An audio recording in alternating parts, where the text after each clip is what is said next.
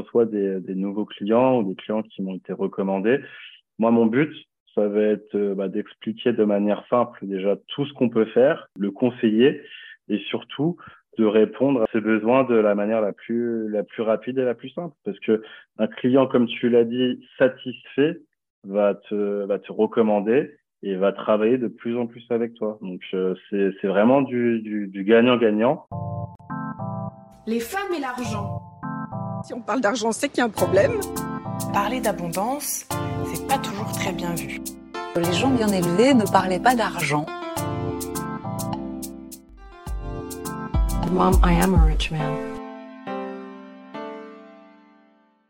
Bonjour, bienvenue sur Money Mindset, le podcast qui parle d'argent simplement et sans tabou. Seul ou à plusieurs, on aborde des thématiques telles que l'immobilier, la bourse, l'entrepreneuriat sous toutes ses formes. Intimement convaincu que la richesse découle de la connaissance, alors partageons ce que nous savons afin que l'on devienne tout ensemble des femmes riches. Bonjour Fabien, merci de participer à ce podcast. C'est une chance que nous avons de t'accueillir. Est-ce que tu peux te présenter en quelques mots, s'il te plaît? Oui, donc je suis ravi de recevoir ton invitation et ravi de participer à ton podcast. Donc je vais commencer par me par présenter mon parcours euh, scolaire. Donc moi j'ai fait euh, un BTS, licence, master, donc le tout en alternance dans le secteur bancaire.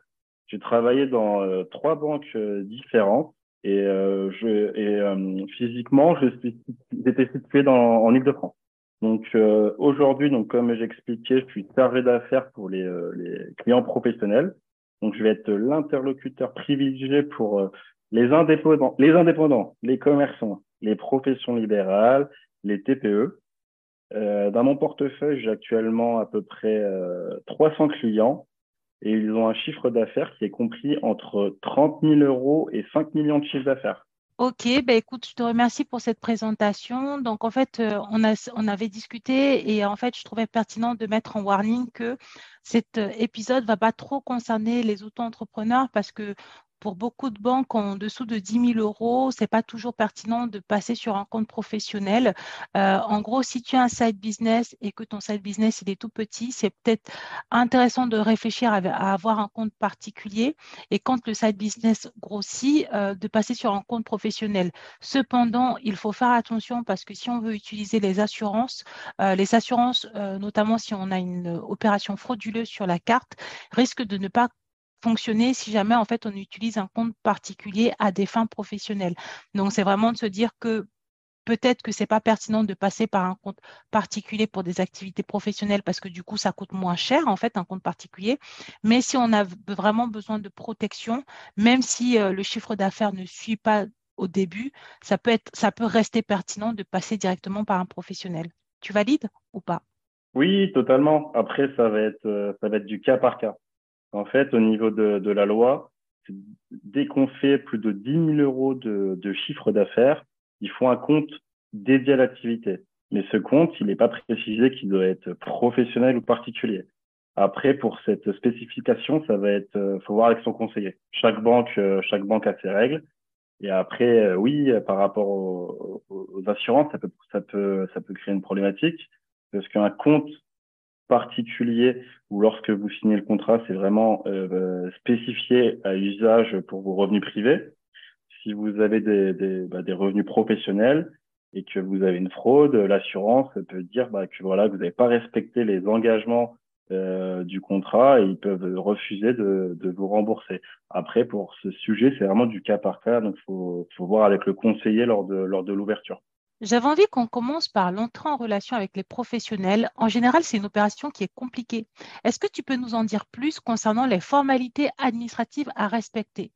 Non, après, il faut pas, faut pas penser ça des, conseillers bancaires. L'entrée en relation, euh, bah, c'est, en général, ça va être le, bah, début d'une aventure, d'un, projet. Euh, moi, déjà, par rapport à ça, moi, je vous conseille de, faire marcher votre, réseau pour être recommandé que lorsque, lorsque vous êtes recommandé auprès d'un conseiller, ça va, ça va être tout de suite plus rapide. Parce que le, le, le conseiller pourra directement vous faire plus confiance, vous venez d'une personne qui est reconnue dans le dans l'agence bancaire. Après le après le, le, le, deuxième conseil, ça serait sinon de directement contacter son conseiller à titre privé pour avoir un rendez-vous dans la banque dans laquelle on est on est actuellement. Au niveau des, des documents, euh, le, bah, le, le, secteur bancaire, comme on le sait, ça va être un, un, un secteur très réglementé.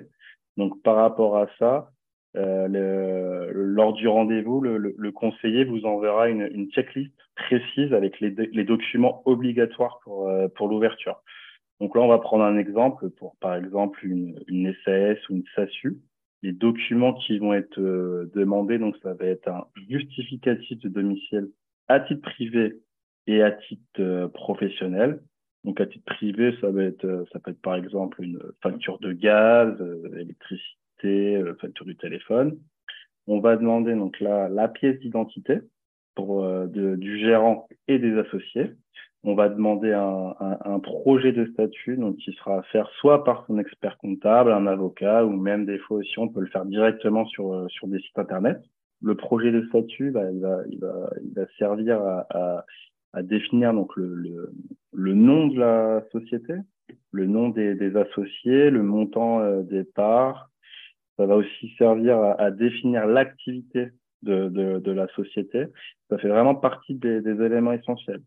En plus, le, le, conseiller pourra vous demander un relevé bancaire pour euh, relevé bancaire à titre personnel en fait pour justifier le montant de, de l'apport. Il demandera aussi un justificatif de domicile pour justifier donc l'adresse du, du, siège social.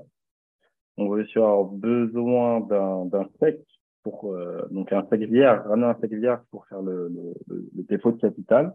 Après, ce dépôt de capital, il peut aussi être fait par, par virement et parfois par espèce. Mais maintenant, c'est plus rare. Par espèce, en général, c'est accepté si vous ouvrez le compte depuis votre euh, dans la même banque où vous êtes à titre à titre personnel que sinon euh, le conseiller peut ne pas trop apprécier que en tant que nouveau client, vous souhaitez faire un dépôt de capital en espèces. Ça fait entre guillemets moins professionnel. Donc euh, voilà, en, en, général, ça va être les ça va être les documents euh, à préparer pour que le conseiller puisse au plus vite ouvrir le compte et vous fournir l'attestation, la fameuse attestation de dépôt de capital pour, pour ouvrir le compte. Ben écoute, je te remercie. Euh, moi, j'avais fait mon dépôt de capital par virement, tu vois, je ne savais pas qu'on pouvait le faire encore par, euh, par espèce. Et euh, de toutes les manières, les dépôts d'espèces, les dépôts de cash, ça n'a pas très très bonne réputation de base.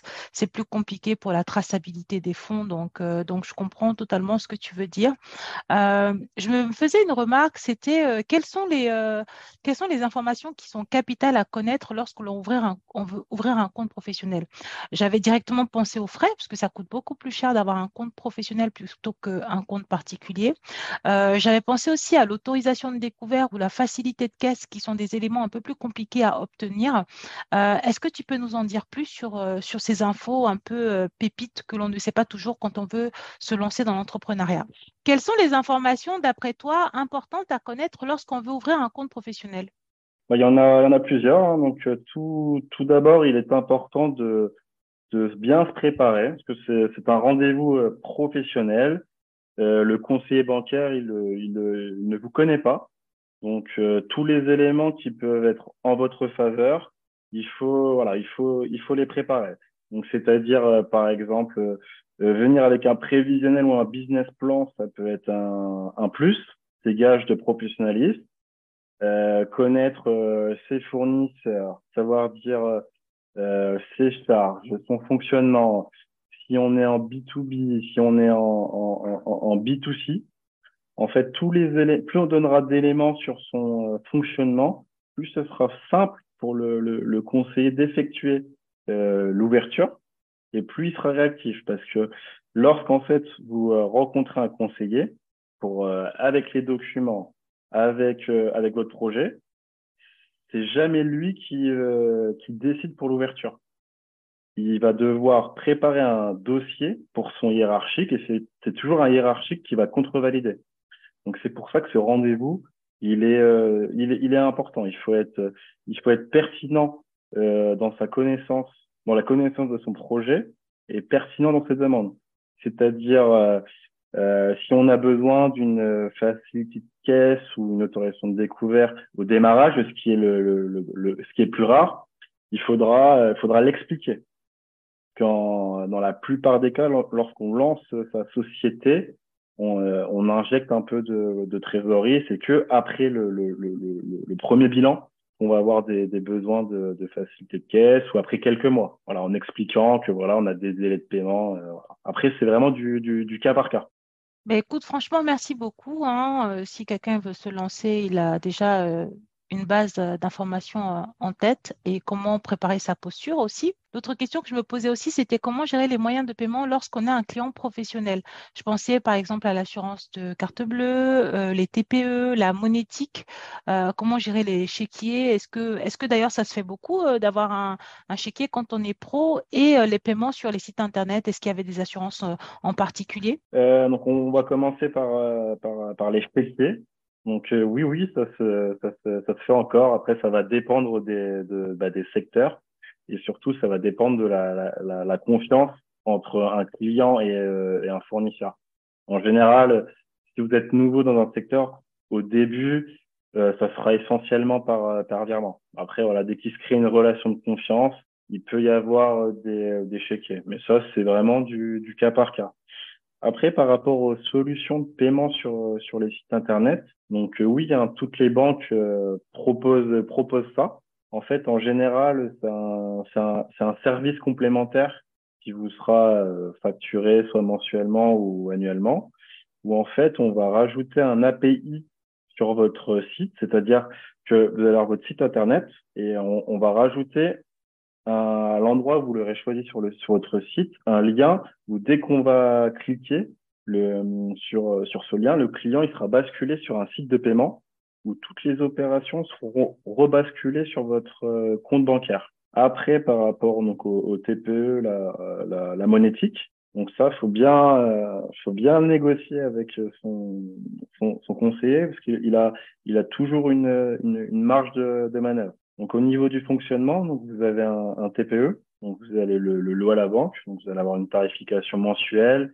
Euh, ça va être un TPE soit en, en Wi-Fi, c'est-à-dire qu'il y aura une box à 3 ou 4 mètres et que le TPE sera relié à un câble, ou sinon vous avez une solution avec un TPE 4G, euh, c'est-à-dire que comme un comme un téléphone portable, il est lié au, au réseau et donc vous pourrez utiliser votre TPE partout où vous avez du réseau. Le, TPE, donc le, le, terminal de paiement, donc euh, c'est l'appareil qui permet d'accepter les, les, cartes bancaires. Donc au niveau de la tarification, donc il y a, y a deux choses à savoir. Donc euh, en général, euh, les commerçants ou les professions libérales ou les artisans sont locataires du TPE et c'est la banque qui en est propriétaire. Il y a deux types de TPE, donc les TPE qui vont être connectés à Internet via une box Internet c'est-à-dire qu'il y aura un câble entre le TPE et la box. Ou le deuxième euh, type de TPE, ça va être le TPE 4G. Comme un téléphone portable, il, est rattaché au, au, réseau, au réseau, donc comme un, comme un téléphone. Et donc là, au niveau de la tarification, donc euh, il y a la location du TPE plus une, une commission monétique qu'on appelle. C'est-à-dire que pour chaque opération, vous allez avoir une euh, des euh, le la, la, personne qui a le TPE aura des frais. Donc en général, ça peut être entre 0,30 et, euh, et 0,60. C'est vraiment du cas par cas selon selon l'activité, selon la banque. Donc il y a y a plusieurs critères. Donc c'est pour ça que vous avez souvent des commerçants qui demandent la carte bleue à partir d'un certain montant parce que ils ont ces fameux frais. D'accord, donc c'est 0,30% euh, du montant qui va être facturé au commerçant qui a loué son terminal de paiement en fait. Oui, c'est ça en moyenne. Après, ça peut même être un peu plus bas. Après, c'est du cas par cas selon les banques. Il y a même des banques qui font euh, qui font différentes tarifications, c'est-à-dire une tarification pour les cartes européennes pour les particuliers, les cartes professionnelles euh, européennes et les cartes hors Europe. Après, ça dépend. Chaque, chaque banque a ses règles et ça fait partie des éléments à, à, bien demander lors de l'ouverture. Que euh, lorsque lorsqu'on crée sa société, au démarrage, on a tellement d'informations d'un coup que voilà, faut, faut bien penser à, à, à, tout noter ou à demander au conseiller de vous refaire un mail récapitulatif. C'est très important. Et l'autre question que j'avais, c'est que je suppose qu'on peut négocier euh, ces frais ou, euh, ou pas? Bah, c'est, on, est, on est dans le commerce, hein, donc euh, oui, on peut toujours, il y a toujours une marge, une marge de manœuvre, mais après, voilà, faut, faut savoir être raisonnable et ça fonctionne au donnant-donnant. Mais oui, hein, vous pouvez les frais, les frais de compte, les frais, les frais de commission de mouvement, les, les frais de TPE, sachez que oui, vous, en moyenne, vous pouvez avoir une, une marge de manœuvre. Parce que dites-vous que quand vous arrivez euh, pour ouvrir un compte, quand vous êtes avec un conseiller, lui, il, euh, il est là pour vendre les, des services bancaires. Et vous, vous êtes là pour, euh, bah, pour trouver les services qui sont en adéquation avec vos besoins. Donc voilà, donc là, c'est du gagnant-gagnant. Oui, c'est la loi de l'offre et de la demande et on négocie en fonction de ce qu'on peut négocier. Je comprends, je comprends. Et euh, l'autre question que j'avais aussi, c'était euh, euh, comment est-ce qu'on peut gérer la relation avec un expert comptable? C'est-à-dire que tu arrives, tu veux créer ta boîte, il te faut un comptable. comment est-ce que tu lui donnes les accès? Est-ce que tu lui donnes tes identifiants personnels? Est-ce qu'il a des accès particuliers? Comment ça se passe chez vous? Par rapport aux experts comptables, dans toutes les dans toutes les, euh, les grandes banques, en fait, ils ont des autorisations. Donc, c'est-à-dire qu'ils vont vous envoyer un formulaire que vous allez devoir signer et après, ils auront directement accès à, vos comptes pour récupérer toutes vos écritures. Et oui, moi, je vous déconseille de leur de, de fournir euh, directement les, les identifiants, sauf si vous pouvez mettre une procuration que si euh, vous fournissez vos identifiants en tant que mandataire euh, principal, c'est pas, je trouve que c'est pas, il y en a certains le font, mais c'est pas sérieux. Chaque banque a, un système, il faut juste demander à son conseiller de le, de le, de le mettre en place. Comme ça, ça facilite euh, les, les, les échanges et la visibilité de l'expert comptable. Et euh, ok, je te remercie. Et j'avais une autre question. Comment est-ce que euh, on gère euh, les liquidités, l'encaissement du cash, tout ça? Bah, Par rapport aux liquidités, en général, dans, dans chaque banque, vous pouvez faire les dépôts d'espèces. Donc ça va être soit dans des enveloppes, ou soit dans un distributeur automatique avec votre votre carte bancaire. Après, par rapport, euh, par rapport à ça, aux espèces, il y a, y a, une cohérence. Il y a des activités où euh, on va fonctionner en pourcentage. Vous n'allez pas pouvoir avoir euh, euh, un montant trop important. Voilà, faut que tout soit cohérent et, et tracé. Surtout au démarrage de l'activité, euh, les banques peuvent peuvent vous demander à chaque fois de, de, justifier. Donc ça va être avec une une facture client, voilà, ou des éléments pouvant expliquer expliquer ça il y a certaines activités où voilà, c'est pas pas du tout cohérent d'avoir d'avoir d'avoir de l'espèce. Et je rajouterais que par rapport à ça, voilà, faut vraiment euh, expliquer le fonctionnement au démarrage. Dire au conseiller bancaire, j'aurai à peu près ça, ça, ça qui arrivera, et comme ça, voilà, vous aurez tout de suite une, cohérence. Et euh, est-ce que tu aurais euh, des bonnes pratiques en matière de gestion de trésorerie euh, que tu recommanderais à quelqu'un qui veut se lancer dans l'entrepreneuriat? Par rapport aux, bonnes pratiques après, ça va être euh, ça va être les classiques. Hein. Au démarrage, toujours avoir un carnet avec euh, toutes les dépenses ou même un, fichier Excel. Mais bon, en, général, les, euh, les entrepreneurs, ils préfèrent quand même toujours avoir un, petit carnet plutôt qu'avoir un fichier dématérialisé. Après, moi, je pense que c'est les entrepreneurs à l'ancienne. Moi, je dis beaucoup aux femmes de ma communauté qu'elles doivent gérer leur trésorerie. Euh, et c'est vrai que moi, je recommande un fichier Excel euh, parce que noter toutes ces opérations sur un carnet, oui, ça peut se faire. Ça peut se faire. C'est euh, bah, ouais. Après, oui, je vois ce que tu veux dire. Pour reporter, etc., c'est plus voilà, c'est plus compliqué d'avoir bah tout dans un carnet. Oui, un fichier Excel, ça peut être ça peut être plus simple. Après, c'est ça, c'est vraiment du, du cas par cas. Il y en a qui font les deux, sinon. Oui, oui, non, c'est vrai que tu peux, ouais, tu peux, c'est possible de faire les deux, mais typiquement, c'est hyper important en fait d'avoir à, côté euh, un fichier sur lequel tu notes que ce soit un carnet ou un, fichier Excel. Euh, moi, pour mon exemple, à un moment, je ne m'étais pas rendu compte, mais mon client, il m'avait pas payé un mois. Et euh, pourtant, tu vois, je suis, mais euh, je ne sais pas, j'étais trop peut-être sur mes comptes perso, j'ai pas fait le, j'ai pas fait le lien. Surtout qu'en plus, moi, je ne me paye plus, je ne me verse plus un salaire en fonction de, de la facturation, tu vois. Je facture, il paye, et moi, à la fin du mois, je me verse mon salaire, ça joue pas spécialement sur ce truc-là. Donc, en fait, je m'étais pas rendu compte que du coup, il y avait eu un mois où euh, bah, il m'avait pas payé. Mais comme en fait, je faisais, je faisais mes comptes en fin de mois, et là, j'avais sauté parce que j'étais partie en vacances, je suis revenue, je me suis dit, mais ah, et et c'est là où je me suis rendu compte que, mais attends, euh, ils s'amusent bien. Et en fait, ils ne m'avaient pas payé. Ils m'ont payé avec un mois de retard. Parce qu'en plus, en fonction de, certains clients, tu ne vas pas réclamer, on ne te paye pas. On ne va pas te dire, hé, hé, hé, il nous manque la facture du mois de. Non, non, non, tu n'as pas demandé. Euh, c'est ton problème. Donc, c'est hyper important ce conseil d'avoir un carnet dans lequel on note toutes ses dépenses et, si possible, ses entrées. Si on a des, grosses entrées ou, euh, ou des gros, des gros mouvements. Euh, il y avait mon sujet préféré euh, qui est pour moi la facturage euh, et les assurances. Est-ce que tu peux nous expliquer qu'est-ce que la facturage, comment est-ce que ça fonctionne, qui est-ce qui a droit à ce service et ceux qui ne peuvent pas en bénéficier, quelles sont les autres alternatives? Donc ça consiste à se faire avancer donc le, le paiement des factures. C'est-à-dire, ça va être pour les, ça va être pour les sociétés qui ont des délais euh, importants entre le moment où ils facturent et le moment où ils sont payés. Donc, euh, l'avantage de la facturage, ça va être, euh, par exemple, ça va être pour les, les, les sociétés qui ont des qui ont des, des clients ou des fournisseurs qui les payent sous, sous 30 jours ou 60 jours. Euh, mmh, ensuite, il y a le fait que euh, la, société, donc la banque, va chercher l'argent chez le fournisseur. C'est-à-dire que ce n'est pas le client qui va tout le temps courir après en fait, euh, son client. En fait. Donc, du coup, la banque se met en tant qu'intermédiaire pour aller euh, forcer, non, pour aller récupérer les fonds, parce qu'en plus, elle ne le force pas, elle va récupérer les fonds, et pour faire à la place du client, et pour faire cette opération, la banque, en moyenne, prend un montant. La question que je me posais, c'est, elle prend un pourcentage. Tu as une idée du pourcentage que les banques, elles peuvent prendre pour ce service? Entre 1 et 7% ça dépend de la banque. Entre 1 et 7% d'accord. Ben moi, je trouve que c'est peut être intéressant d'avoir euh, ce service dans le sens où bah, si tu as plusieurs gros clients, c'est la banque qui va s'occuper d'aller chercher l'argent euh, à ta place et toi, du coup, tu te concentres sur fournir de la valeur.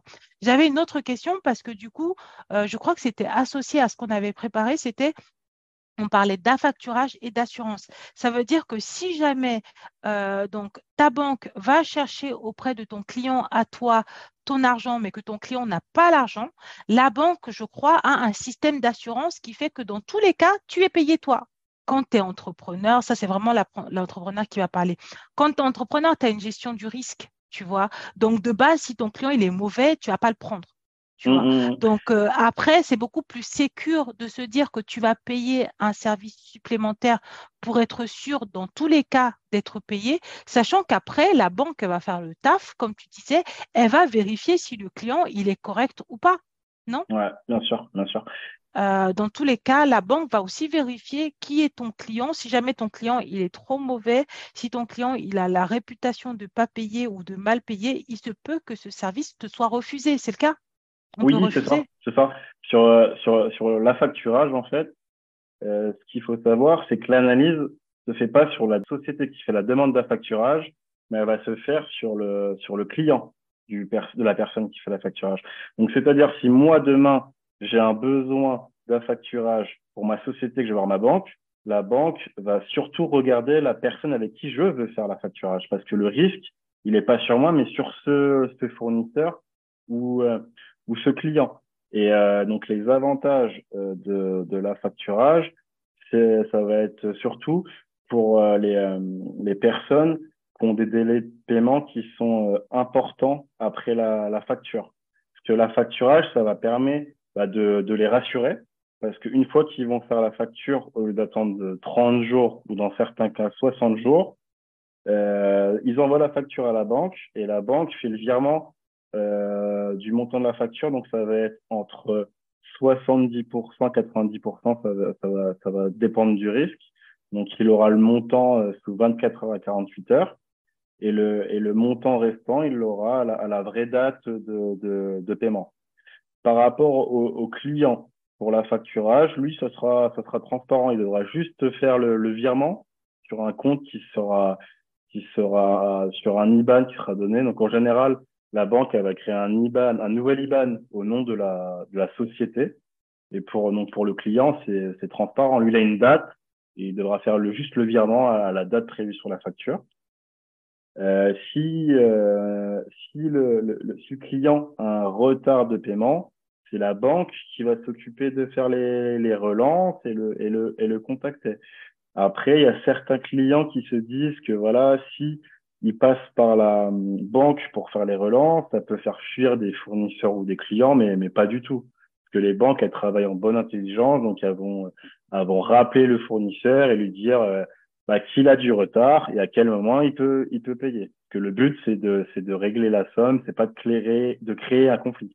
Donc euh, voilà, donc c'est ce, ce produit, il peut permettre à des structures euh, qui, qui démarrent ou qui veulent se lancer sur des gros marchés de se développer plus rapidement sans avoir les, les problèmes de trésorerie à l'instant T. Parce qu'il y a des clients qui vont, euh, par exemple, dans les, dans, les, dans les marchés publics, où en général, ça va être des paiements à 60 jours, euh, pour des gros montants, euh, travailler et être payé que deux mois après, c'est impossible. Donc euh, voilà, ce, ce produit, c'est ça peut être un biais très intéressant pour eux. Et après, euh, l'autre avantage, ça va être le coût. Parce que selon, le, selon les banques et selon le type de formule et la récurrence, le montant, ça va être entre 1 et 8% euh, de la facture hors, taxe. Après, sur la tarification, c'est vraiment, euh, c'est vraiment du cas par cas parce que c'est un produit spécifique. Mais moi, tous les clients qui l'ont euh, qui l'ont utilisé en sont très satisfaits parce que ils sont payés directement, ils n'ont pas d'attente, ils font pas les pas les relances.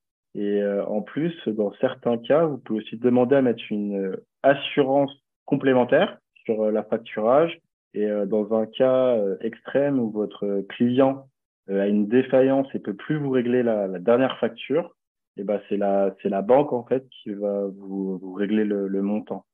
Donc c'est vraiment un, un, produit qui peut être intéressant et je trouve qu'il est qu'il est pas si connu que ça. Je sais pas toi ce que tu en penses. Est-ce qu'on t'en a déjà parlé quand tu quand tu t'es lancé? Non, pas du tout. Euh, on m'en a jamais parlé et non, en fait, euh, j'étais pas, spécialement au courant de ce, de ce produit que moi je trouve très intéressant. D'ailleurs, c'est important de dire que par contre, pour pouvoir bénéficier de la facturage quand on est un professionnel, il faut avoir un minimum euh, d'argent à venir en fait. C'est-à-dire euh, déjà la facture, ça a un montant minimum. Tu me parlais de 1000 euros et je crois qu'on parle d'un montant annuel minimum. Est-ce que tu peux nous en dire un peu plus? Après, pareil, ça va, être, euh, ça va du cas par cas selon les banques. Il y a des banques où vous pouvez faire à la facture, mais là, ça va, ça va, ça va coûter plus cher. Après, euh, montant minimum, euh, oui, en, moyenne, ça va être, ouais, ça va être, ça va être 1000 euros. Quand on fait de la facturage, en fait, il faut céder tout le, tous les factures du client. Ah, ok, d'accord. Donc, quand on fait de la facturage, il faut faire de la facturage sur toutes les factures avec ce client-là. Ouais, c'est ça. Après, ça, c'est du cas par ça, c'est du cas par cas. Ça, ça dépend des banques, ça dépend du contrat qu'on a signé. Mais en général, c'est ça. Et en termes de montant, euh, ça peut être 50 000, 100 000 euros, mais euh, de montant minimum. Mais pareil, hein, ça va être, euh, ça va être selon les banques c'est logique en fait de se dire que tu vas pas demander un service d'affacturage que pour une facture. D'ailleurs, c'est bizarre. C'est limite, tu vas dire oui, bonjour, je veux de la facturage pour la facture du mois de décembre. C'est suspect. Ça veut dire que potentiellement, tu te doutes que la facture du mois de décembre, elle aura du mal à être payée. Euh, donc moi, j'entends en fait que tu puisses, euh, que tu et à souscrire ce service pour toutes les factures avec un client. Par contre, oui, là où j'étais pas, j'étais pas certaine d'avoir bien compris, c'est que euh, bah, il faut parfois, en fonction des banques, une fois de plus, euh, des fois que ce client-là te rapporte, oui, 50 000, 100 000 euros, 20 000 euros, 30 000 euros. C'est ça que tu dis en fait à l'année? Oui, en fait, faut une, faut qu'il y ait une récurrence. C'est ça le but de la facturage. C'est euh, de transmettre des factures pour des clients qui sont récurrents. Après, par rapport euh, à la facturage pour du one shot, comme tu viens de dire, c'est possible, mais c'est plus des startups qui font ça. Mais ça, c'est possible, mais le coût est plus élevé. Et tu as une idée un peu de comment fonctionnent ces startups et du nom de ces startups qui peuvent aider euh, des gens à récupérer euh, une facture ou deux? Donc oui, après, il y, en a, il y en a plusieurs. Mais après, ça, ça va coûter plus cher. Mais il y y a par exemple... Donc oui, oui, il y, en a, il y en a plusieurs. Après, quand c'est du one shot et quand vous le faites pas directement avec votre banque, ça va être en général un peu plus onéreux. Après, pour les trouver, vous avez, faut mettre par exemple un facturage en ligne. Et vous allez voir, il y a du, du Cash in Times, Sogexia, il y a plusieurs outils. Mais moi, après, je vous conseillerais de vraiment le faire avec votre conseiller qui, qui vous connaît et qui pourra vous proposer un, un service euh, sur mesure. D'ailleurs, euh, j'ai une question qui n'était pas du tout prévue. Tu as des idées un peu sur euh, le contentieux? Euh, Comment est-ce que, tu peux me dire non, hein, clairement, mais comment est-ce que en tant que client professionnel, euh, si tu as, un, si as un client qui ne te paye pas euh, et que c'est trop tard pour la facturage, c'est-à-dire que tu as déjà fait la prestation et que le client ne paye pas, parce que ça, c'est des choses auxquelles on n'est pas habitué, est-ce que tu sais si les banques ou des startups euh, mettent en place ou dématérialisent des services de contentieux comme ça? Ou alors on bascule directement dans la RC C'est du cas par cas, mais après, il y a aussi certaines banques, quand vous quand vous ouvrez un compte, des fois, vous pouvez avoir une assistance euh, juridique qui est comprise dans votre euh, formule de compte. C'est pour ça, lors du démarrage, il faut vraiment poser toutes les questions. Mais euh, après, par rapport à ce type de problème, c'est faut voir son expert comptable, un avocat. Ou, voilà, faut faut se renseigner le plus vite pour être le, le, le mieux armé entre guillemets, le mieux préparé. Ok, ok. Ben, écoute, euh, je te remercie. Et euh, j'avais une autre question du coup. Euh, quand un client veut préparer son, son projet, donc il a son idée de business en tête, il a trouvé son client, est-ce que tu lui conseilles donc de voir plusieurs banques ou de mettre les banques en concurrence ou tu lui conseilles d'aller directement dans sa banque personnelle Pourquoi? D'ailleurs euh, Là, je me souviens plus, mais quand tu dis un projet, c'est un projet de financement ou un projet d'ouverture de compte ou... Non, je pense toujours à moi. Par exemple, quand j'ai démarré, je suis passée par une banque en ligne, pour ne pas la citer. Euh, et, euh, et en vrai, j'étais paumée, en fait, parce que je passer par du portage salarial, donc c'est une entreprise qui s'occupe euh, de, de, tout. En fait, euh, pour moi, j'ai juste à trouver mon client et puis à aller travailler. Et là, pour le coup, quand moi, je suis passée en tant qu'indépendante et que j'ai créé mon URL, bah, je ne savais pas quelle banque euh, contacter. J'avais pas spécialement envie d'aller voir les grandes banques traditionnelles parce que, un, je savais que ça allait être cher et deux, en vrai, il fallait me déplacer et j'avais genre un peu la flemme. Et j'ai demandé dans un groupe et les filles m'ont donné plein de, noms de banques en ligne. Il y a Conto, je crois qu'il y a Shine. Euh, bon, j'en connais deux et je, suis chez l'une des deux. Hein, après, devinette pour les auditrices. Mais euh, tu vois, c'était, mais j'avais pas de, j'avais pas de, tu vois, je savais pas est-ce qu'il faut que, est-ce qu'il faut que j'aille voir euh, plusieurs banques en ligne? Si j'avais pas eu la flemme de bouger mon corps parce que je fais tout en ligne maintenant. Euh, en vrai, je me serais peut-être posé la question de est-ce que je vais dans la première banque euh, dans laquelle je suis en tant que particulier? Et en plus, même en tant que particulier, je suis chez Boursorama principalement, Fortunéo. Donc, tu vois, même en tant que pro, tu vois, je ne suis pas certaine que ça aurait été les banques auxquelles j'aurais pensé le plus. Donc, voilà, je voulais avoir ton avis là-dessus. Ah oui, toi, tu suis vraiment les conseillers bancaires traditionnels. que, en ligne. Hein. Donc, euh, par rapport à ça, moi, ce que je, je recommande, bah, c'est, bah, ça va être déjà pour, euh, comme tu dis, les informations, pour savoir ce qu'il faut vraiment faire pour le, le dépôt de capital, etc. Les, euh, le, le, le, projet de statut, c'est voir avec son expert comptable.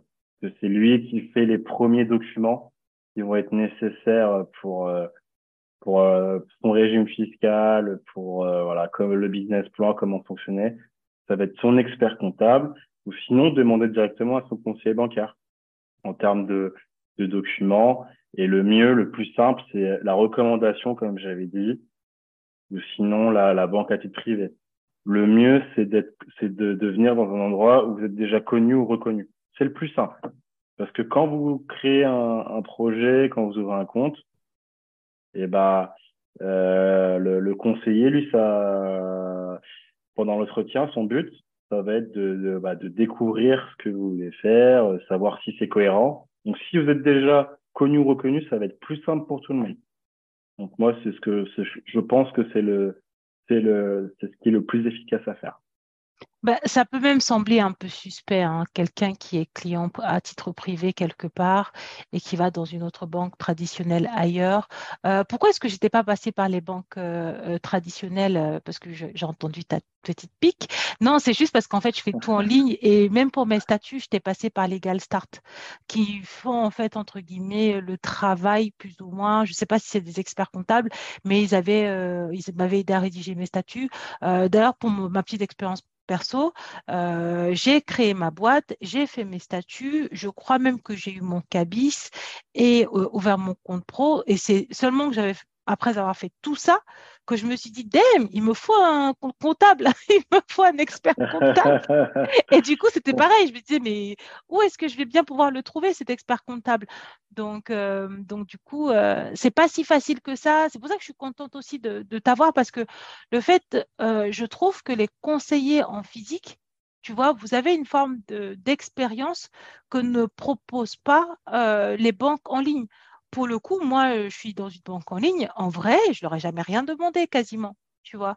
Et, euh, tout ce que j'ai appris, comme le fait de bien gérer sa trésorerie, noter l'intégralité de ses factures, euh, suivre ses opérations, tout ça, même le, principe de la facturage, peut-être que je n'ai pas assez farfouillé le site, mais c'est des choses que j'ai dû trouver et rechercher toute seule. Et là où euh, ben, vous avez pour moi une vraie plus-value, c'est le fait d'être là en fait. Euh, si moi j'avais si si j'avais le courage de sortir de mon appartement et de mon bureau pour aller te voir, je pense que tu vois, tu m'aurais dit un certain nombre de choses que malheureusement, en fait, bah, quand tu es en banque en ligne, c'est peut-être pas cher, mais tu n'as pas le service. Ah bah oui, de toute façon, tout, tout a un coût, hein, malheureusement. Et, euh, et par exemple, euh, quand tu vas voir un, conseiller bancaire, il peut te recommander un bon expert comptable. Parce qu'en général, voilà, vu que on est des métiers où on est on est en lien, donc euh, voilà, les, tous tous les conseillers bancaires professionnels, ils, voilà, ils connaissent des, des, bons experts comptables. Donc voilà, ça, ils sont des recommandations. Pareil, l'expert comptable, il connaîtra toujours des, des bons conseillers bancaires. Donc quand je dis un bon conseiller bancaire, ça va être quelqu'un qui va être euh, efficace et réactif que vous, c'est le but hein, quand vous quand vous quand vous avez une structure, il faut juste avoir euh, une, une banque, un conseiller bancaire qui répond à ce service rapidement. C'est ce qui fait la différence. Après, quand vous êtes euh, quand vous euh, pour un entrepreneur qui va choisir d'être en ligne, après c'est c'est un choix. Mais le jour où il y a des besoins spécifiques ou une problématique, déjà, il faudra tout réexpliquer, expliquer ce qu'on fait, pourquoi on appelle, et euh, puis après, bah, c'est du cas, du cas par cas parce que ça, vous savez pas sur qui vous allez tomber. Alors que quand euh, vous euh, passez par une banque physique, un conseiller physique, il y a plus, il y aura plus de cohérence parce que déjà il pourra avoir les, les il pourra avoir les historiques et il pourra vous, voilà, il pourra aussi vous conseiller.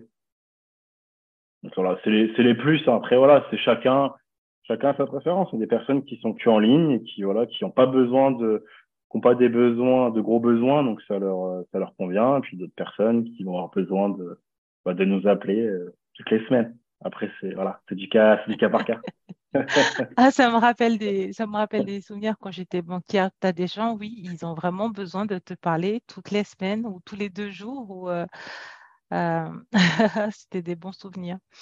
Euh, ben, du coup, on va finir sur une dernière question pour cet épisode qui est quels sont les frais euh, ou quelles sont les tarifications qu'il est plus facile de négocier euh, avec son conseiller, euh, d'après toi?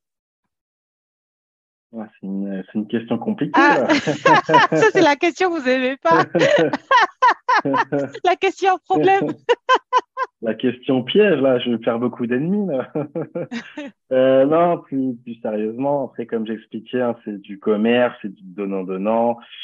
Euh, donc euh, oui, il y a des choses qui vont être euh, plus négociables. Après, ça va dépendre, ça va dépendre du conseiller, parce que c'est de l'humain, ça va dépendre des contreparties. Mais euh, ce que vous allez pouvoir négocier, ça va être bah, le, le, le, taux du crédit, ça va être les, les, les, frais monétiques et puis parfois les, les frais de compte. Parfois, si vous êtes dans la même banque à titre privé et à titre professionnel, ils vont pouvoir plus facilement faire, euh, faire un jet. Ou si vous venez de la part de quelqu'un qui travaille, euh, qui, connaît bien, qui travaille bien avec le conseil qui connaît bien, ce sera plus facile. D'où l'intérêt de toujours faire marcher la recommandation.